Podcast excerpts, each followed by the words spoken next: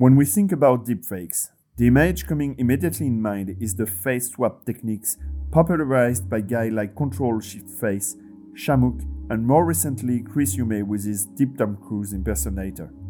The other visual memory people tend to recall is the video created by Jordan Peele, when the actor was puppeteering a fake Obama, warning the public about the dangers of deepfakes. These examples are great visually speaking and very impressive. The first are created by experts in digital manipulation and CGI. The latest are merely lab tests conducted by researchers to help spread a public message. In that world, very few applications are indeed available out there. Of course, you'll be able to find funny apps on Google Play and iOS App Store, but they are far from producing anything convincing. The other type of application related to deepfakes are the so called deepfake detectors tools that are supposed to detect when a video is AI manipulated or not. This market niche is growing steadily and different actors are getting a fair share of it. But there's a third type of player here players that are trying to solve a very different problem. Synthesia is one of them. They are providing a solution to help people create and later use a synthetic surrogate for presentation and online education. The company created in 2017 raised around 13 million euros to build a new software allowing customers to generate their own synthetic presenter. Today, I receive Victor Riparbelli, founder and CEO of Synthesia. This instrument can teach, it can illuminate, yes, and even it can inspire. But it can do so only to the extent that humans are determined to use it to those ends. Otherwise, it's nothing but wires and lights in a box. Four, three, two, one, and liftoff.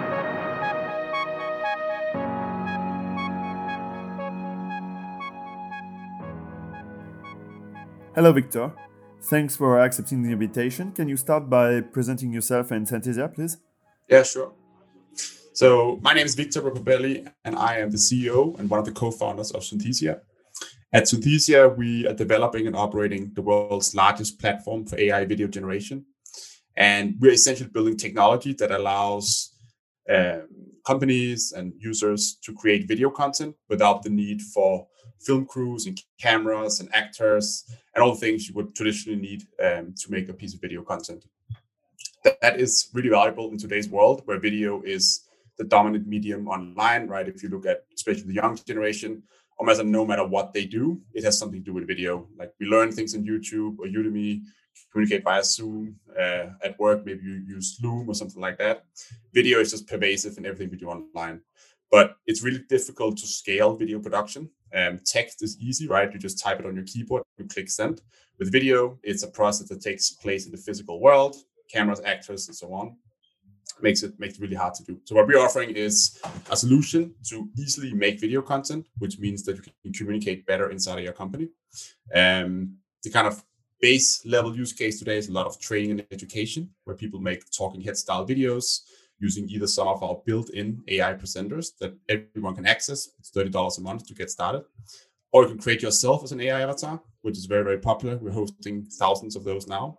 Um, if you work in a big corporation, for example, you can make an avatar of yourself, and in this way can make content of yourself very, very easily, right? So that's kind of the baseline, the way that people are using it.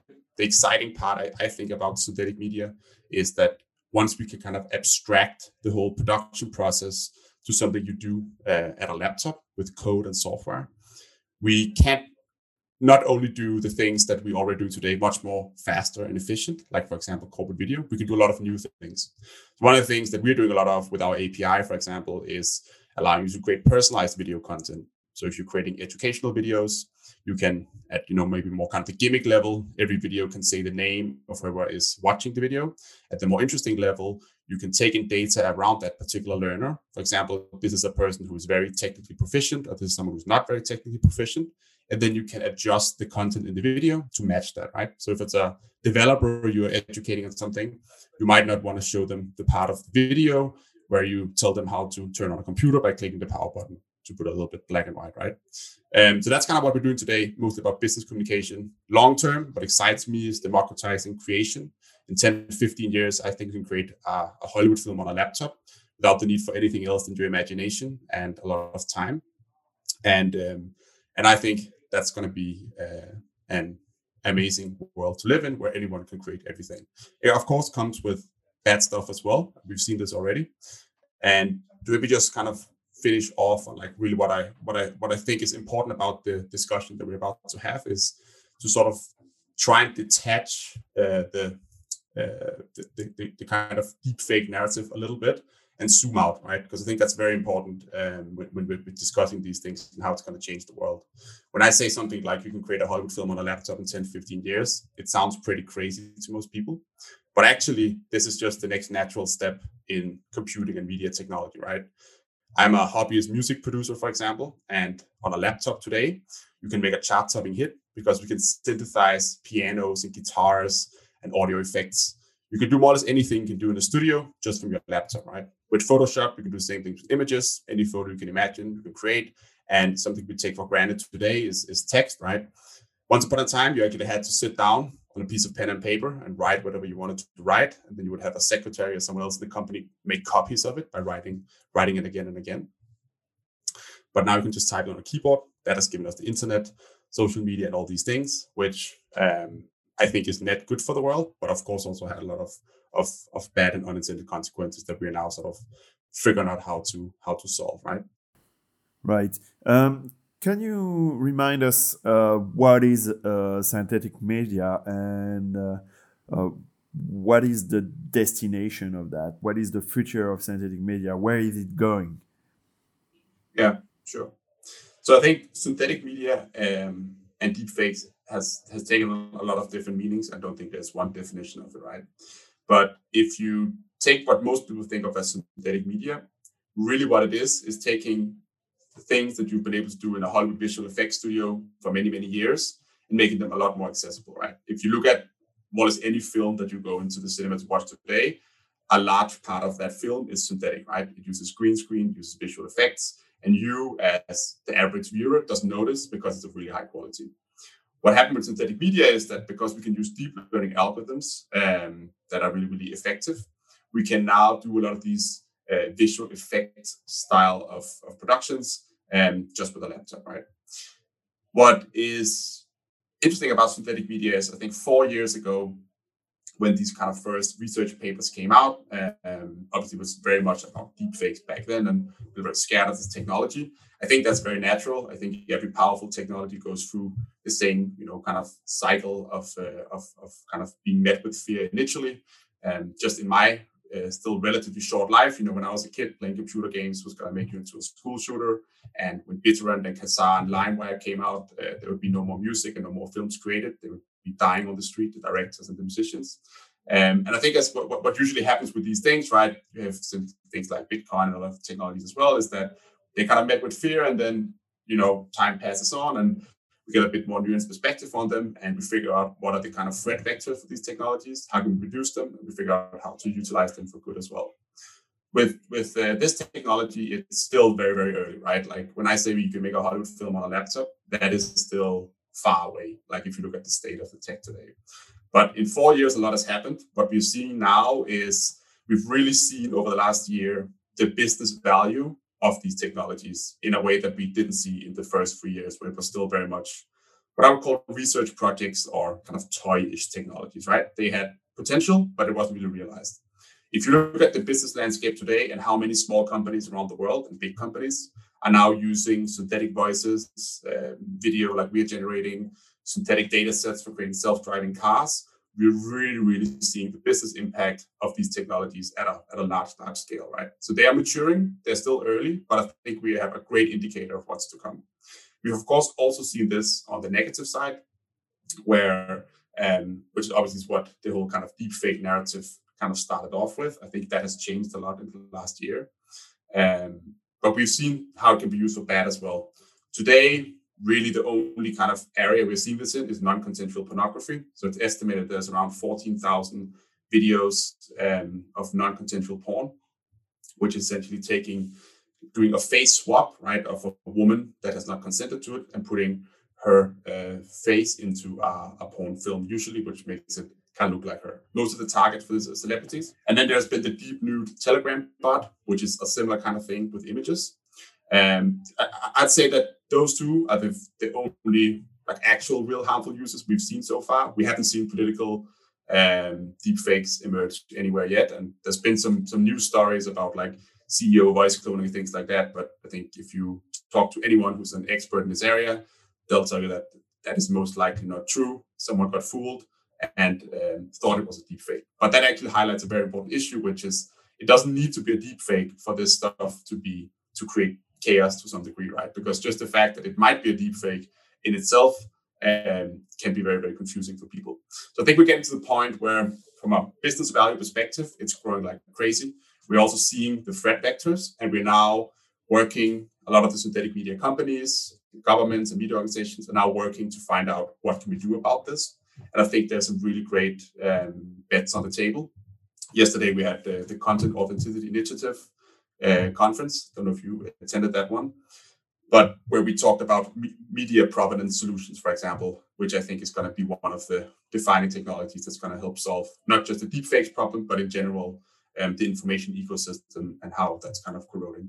So I think there's really good progress, uh, both in the, the kind of positive views and also very much in the negative views, uh, because we now have an actual kind of pattern of where it's going to be used for bad, which we didn't really have two or three years ago when everything was still left up to speculation.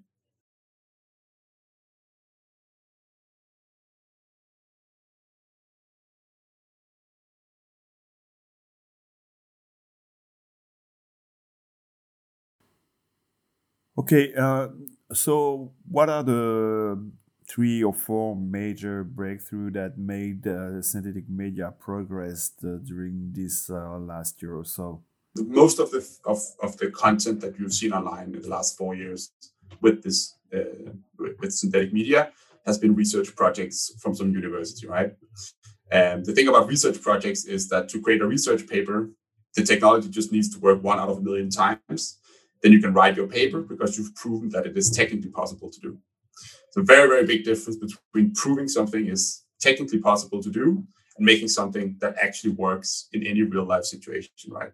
And that's what a lot of progress has been. So if you look at our product, for example, um, the, the, the kind of demonstrating that this was possible, we could do a couple of years ago, but actually having a production ready system that can create content at scale, like we create thousands and thousands of videos every day, is very difficult to do, right? If you want to maintain quality. So I'd say that's one. And then you kind of in parallel with that, you have the research advancing. So we're also seeing what is going to be possible in a year or two years' time now. And that just makes it easier for people to imagine how these technologies are going to be used, right? Whereas it was just kind of the seed of an idea like like four years ago. Um, so that's one, and um, I think that that holds for commercial products. It also, in some regard at least, holds for the open source projects. But I still think there's a general misunderstanding of like how easy it is to create a deepfake. If you read a lot of the the, the, the, kind of articles around this stuff out there. It's you, you kind of get the sense that you just download something off the internet, you click a big red button, and then you have a, a deep fake of someone saying something they didn't say. Right? In reality, it is it is uh, it goes a lot deeper than that. Okay, so what you say is that it's not so simple to create a deep fake. Uh, so is there any kind of yeah. limitation? The hardware yeah. is a limitation? Yeah, no, I actually don't think so.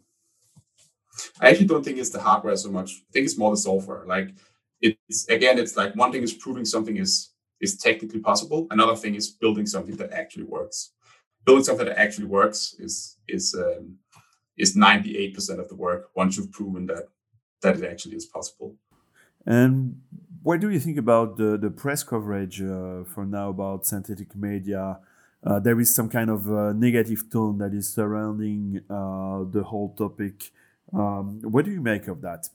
I, I, think that a lot of the conversation is just not it, it's not helpful to creating solutions if we um, if we don't talk about it from like an objective standpoint, right? And there's obviously a lot of kind of incentives to unpack here, and I would say one thing is that I think that the deepfake narrative and story perfectly follows the arc of any other powerful technology.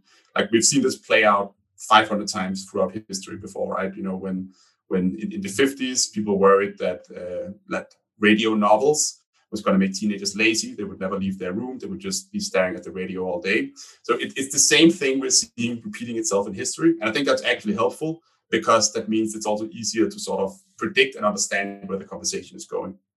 Obviously, most of the coverage today is focused on on um, on the negative side of these technologies, and I I have this this tweet. I actually don't think I've tweeted yet, but it's kind of inversely correlated with actual harmful use, right? Like I think actual harmful use of these technologies is probably 0.0001% or something like that. If you look at just the, the pure kind of volume of content that gets created. Um, and I think a lot of it has to do with the fact that it is a very kind of visual um, and easy to understand technology when you show it to people, right? It has this kind of wow, that's really scary when you see it in a very different way than reading a fake news article has. And I think in that way, it's actually been good because it's it's helped put a lot of spotlight on the kind of information ecosystem and the issues that is there. But on the other hand, when we're trying to figure out how to build solutions and regulations and all these things around new technologies, it's it's just not helpful when it becomes too sensationalistic, right? Um, that, that, that kind of takes away the objective discussion that's required. Because once you go into these topics of synthetic media, it goes very, very, very deep, right? What is synthetic media? Where what, what is the what is it going to look like in five years' time? It's very easy to say, okay, deep fakes of politicians or women who have not consented to be in pornography. Clearly, nobody wants that. I think that's very obvious, right?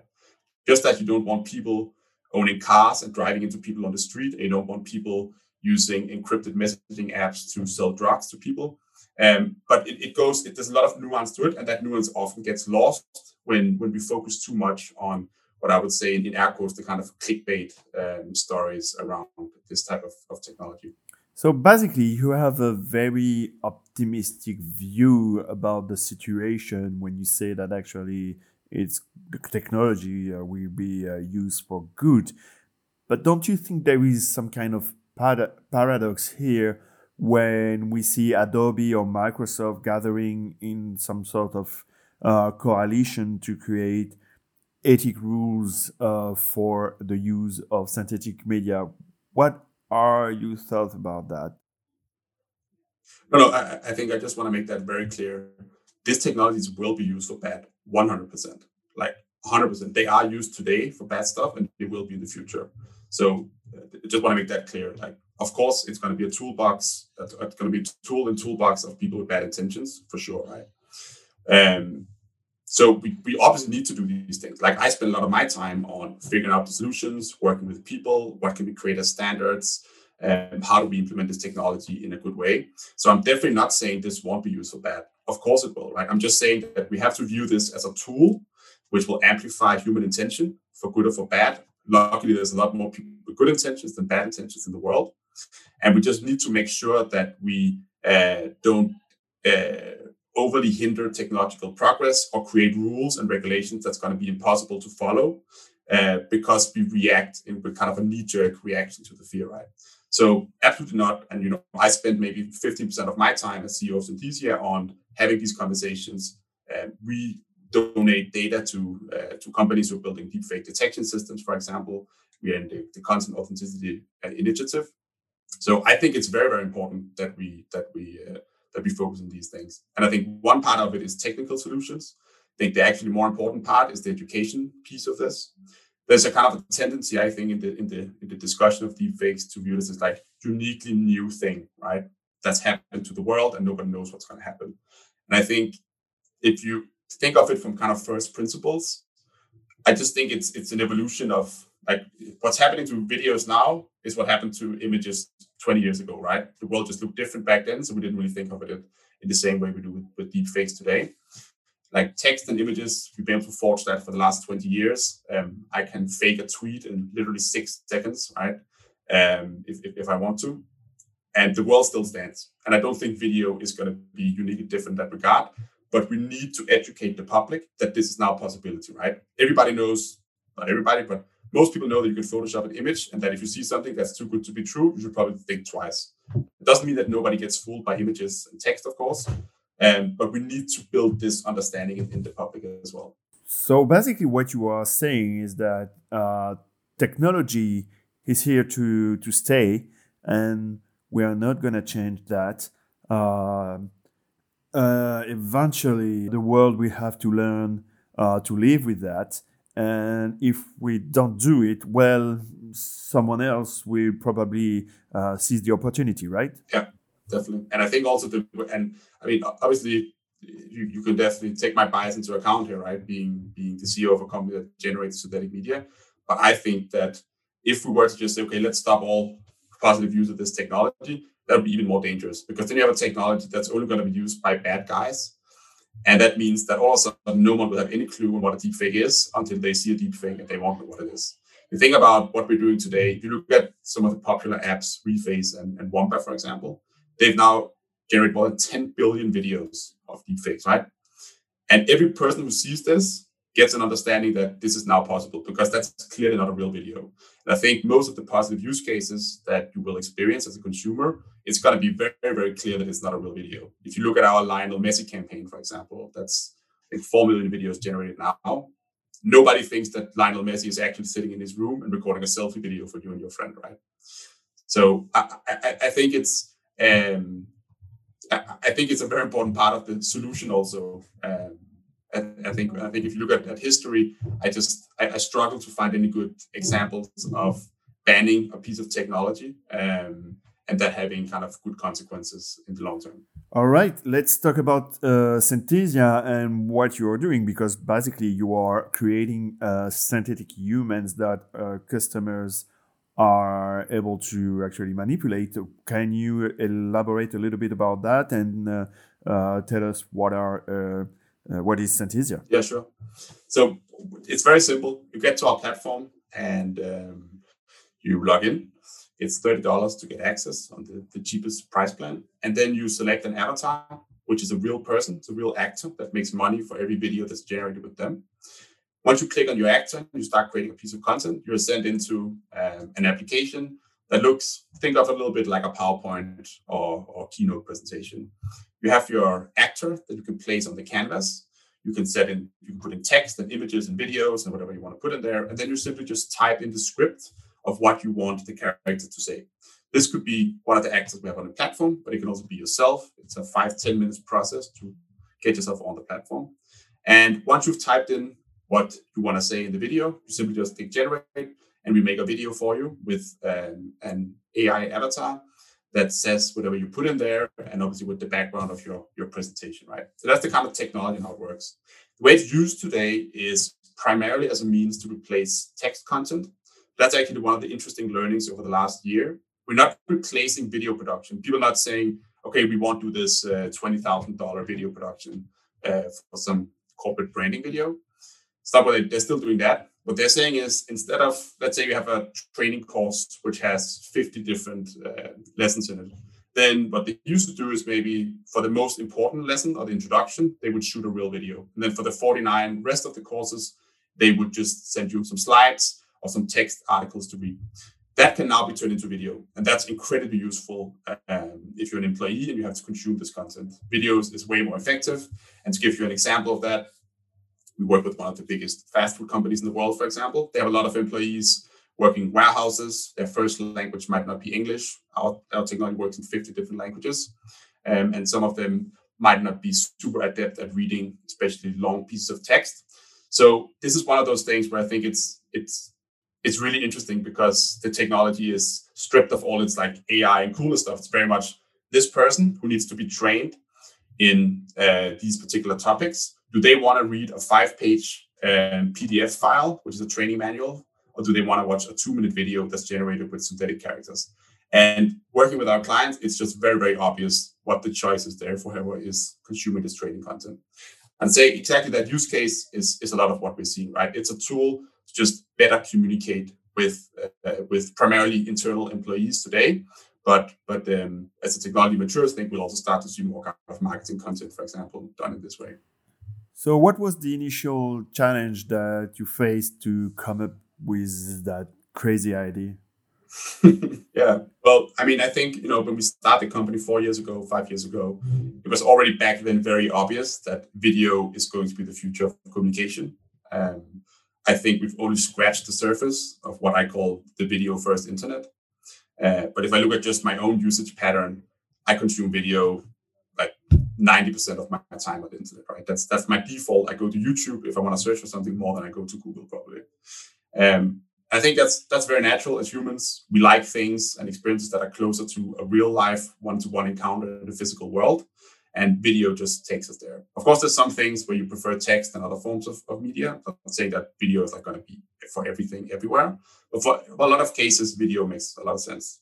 But the thing is that, you know, back then and to some degree still today, video is like one of the forms of medium that we haven't managed to abstract away as software yet, right? Like more or less any other thing, like music, I mentioned earlier, synthesizers allowed us to create music purely via digital process. Photos, the same thing, right? With Photoshop, you can do more than anything you can imagine. And with text, of course, anyone, anywhere can type in whatever they want. They can create a blog, they can write a book, they can publish it themselves. That's not really the case with video because we still need to have a physical sensor that records kind of the physical world, right? So that was actually the very high level idea. And how can we make it easier to make video content? When I saw this technology the first time, I, I obviously also saw the, ooh, this is scary and the, you know, the, the whole kind of um, dangerous side of it. But I think what I also saw, to be very honest, as an entrepreneur, was like that this kind of deep fake narrative would be the perfect environment to build something really big that no one expected. Because everyone with the skill sets uh, that is required to build the technology platform we've done was building self-driving car systems four years ago, and they still are today, right? It's like that's a good idea that looks like a good idea. If you can make a self-driving car that works, clearly that's a good business.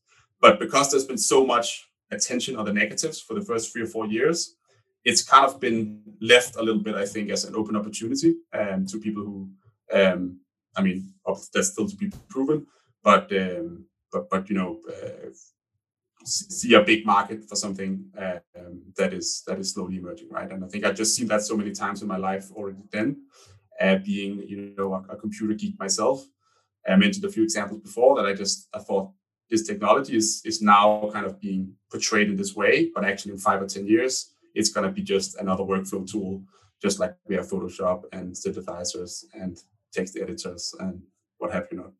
So what I understand is, for now, you are creating a presentation with uh, synthetic avatars. Uh, but if you think about the future in 10 years from now, uh, what are you planning to do? Are you going to recreate uh, this kind of movie you were talking about uh, at the beginning? So for the next couple of years, we're definitely focusing on business communication. That actually goes a little bit back to your your question earlier around like how's this tech evolving, right? think it's very clear right now that the tech works and scales in very constrained scenarios and environments. So if you look at our videos, kind of talking head, face to camera, no body movements, no hand gestures and stuff like that, and business communication um, can do with just that, right? So that's what we focus on in the short term. Longer term, I'm really excited about just enabling anyone to be a film director from their bedroom think that is, is, is super cool. I have experienced myself the power of the internet, being able to publish anything and and you know free creation, democratization of creativity.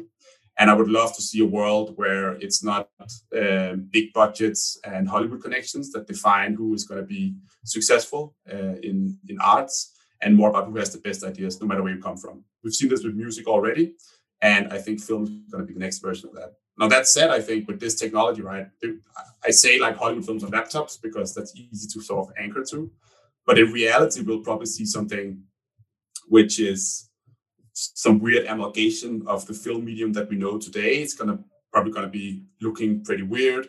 They'll probably also utilize a lot of the things you can actually do with synthetic media, right? So maybe like everyone who's watching the film is also in the film with their friends or it's a different storyline depending on when you're watching it, maybe it's interactive or something like that. We don't really know that yet.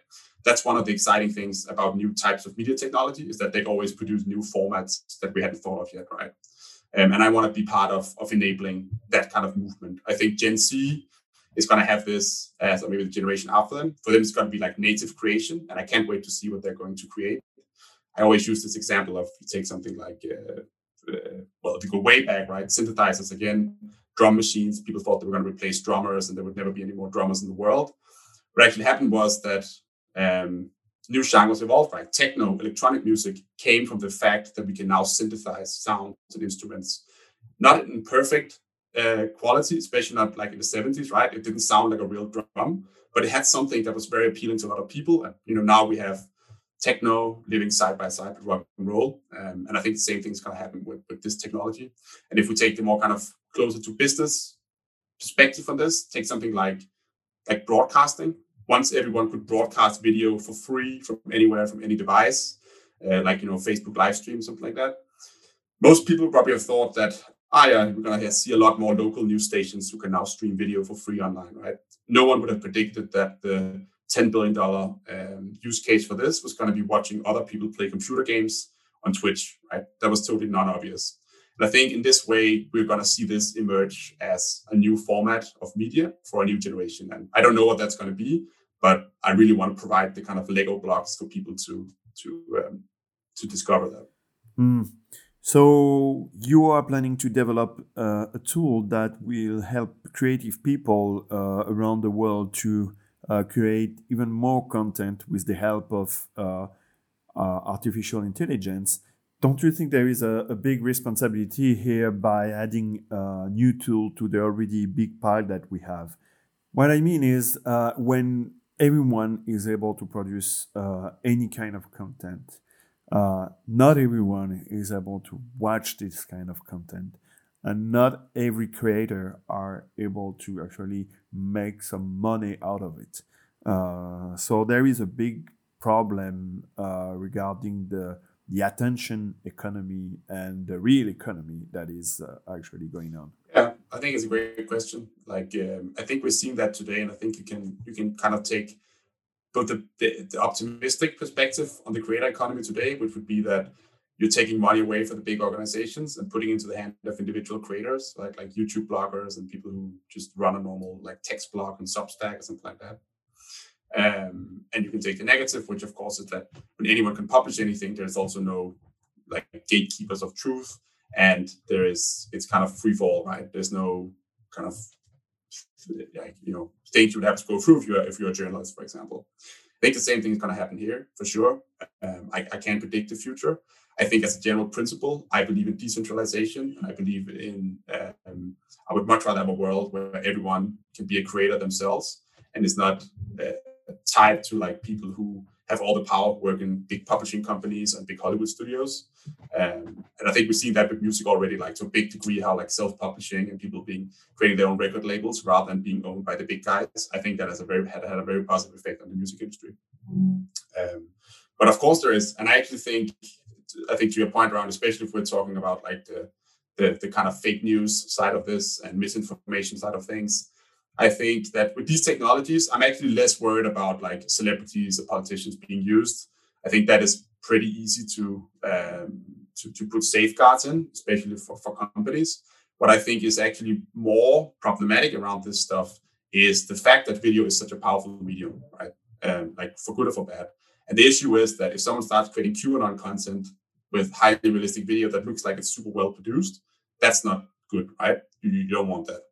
Um, and that's the same thing we're seeing today, right? Like you can, anyone can publish a YouTube video, anyone can write a blog uh, saying things that are not true. People are not really good at fact checking. I think it comes back to a lot of the questions we're seeing today with other forms of content, which is how do we how do we distribute content, right? Like we've seen the effects of the YouTube rabbit hole, where if you watch one flat Earth video, you're going to be presented with a million other flat Earth videos. That's not great. So I think it goes. I think a lot of root issues around like what do we distribute and and and how do we kind of do that because there's going to be a lot of content and 98% of it is going to be really crap. I'm sure, right? That's the same thing if you go on you know just the, the blocks of the world or you go on SoundCloud or something like like 98% of it is crap and has five views. Um, but how do you then build a mechanism where new creators can both be discovered, but we also can limit the spread of of, uh, of, of harmful information? And then that all goes back to how do you judge what's harmful or not? We might have different definitions of that. Where do you where do you put that gray zone? That's something I'm thinking about already today, right? Like for us, the, the, the, kind of security question on our technology is not that you can create content with people who have not given consent, is that what happens if someone comes onto our platform, they pay for the subscription, they make their own avatar, and they start creating QAnon um, videos, right? How do I react to that? Is that, you know, like should Photoshop try and block that as well? Should I block that content? We are doing that today. Like there's content we don't want on the platform, but it's such a difficult question, right? With so many nuances and gray zones, and how do I not pull my own political beliefs into that. And I mean, th- that is a that I think those questions are fundamentally very very difficult uh, to solve. Whereas I feel like the misusing people's identity, for example, is a much more clear problem, which I think we can build pretty good solutions for. The company is uh, based in UK, right? Yeah, in London. So that's the European law that is uh, taking effect over there, right? Yeah. Okay, and um, maybe one last question. What do you think about the fact that the the DeepFaceLab creators just released? I think it was the, something like yesterday. Yeah. Um, a tool that uh, actually uh, uh, allows him to to create deepfakes and then uh, send them to uh, Zoom uh, conversations. Don't you think there is a problem here to release this powerful software? on the internet so so freely uh, on a platform like uh, GitHub. Uh, isn't it a, a, problem? Yeah, definitely. I don't think they should do that. I think that's that's irresponsible for sure. Um, I think that these technologies are powerful, and just because something is software and we can make it available to everyone, it doesn't mean we should make it available to everyone. Um, so I definitely don't think that's a good idea for sure. I mean, the, the, good thing about all the stuff that's in open source, right, is that it's very easy to build detection algorithms and and detect that content. And I'm sure that all the detection companies have already done that, and the big tech companies have already done that. But I, I fundamentally don't think that just because you can make something available, you should make it available. If that was the same thing we did in the physical world, right, that would be a very weird physical world to live in. So um, I definitely don't believe in that. Thanks a lot, Victor for making us discover Synthesia. Uh, it was a great pleasure to have you here. See you. Bye bye. All right. Thanks, man. Cheers. Bye. Thank you for listening to this interview. If you liked it, don't hesitate to share it on your uh, favorite social media platform and to subscribe to the podcast. You will find other interviews of this type, and by subscribing, you will encourage me to persevere in this way. Don't hesitate to visit Journalism Design as well to discover the different articles about deepfakes. They will be uh, very soon translated in English, but if you read French, that's okay. See you later. Thank you.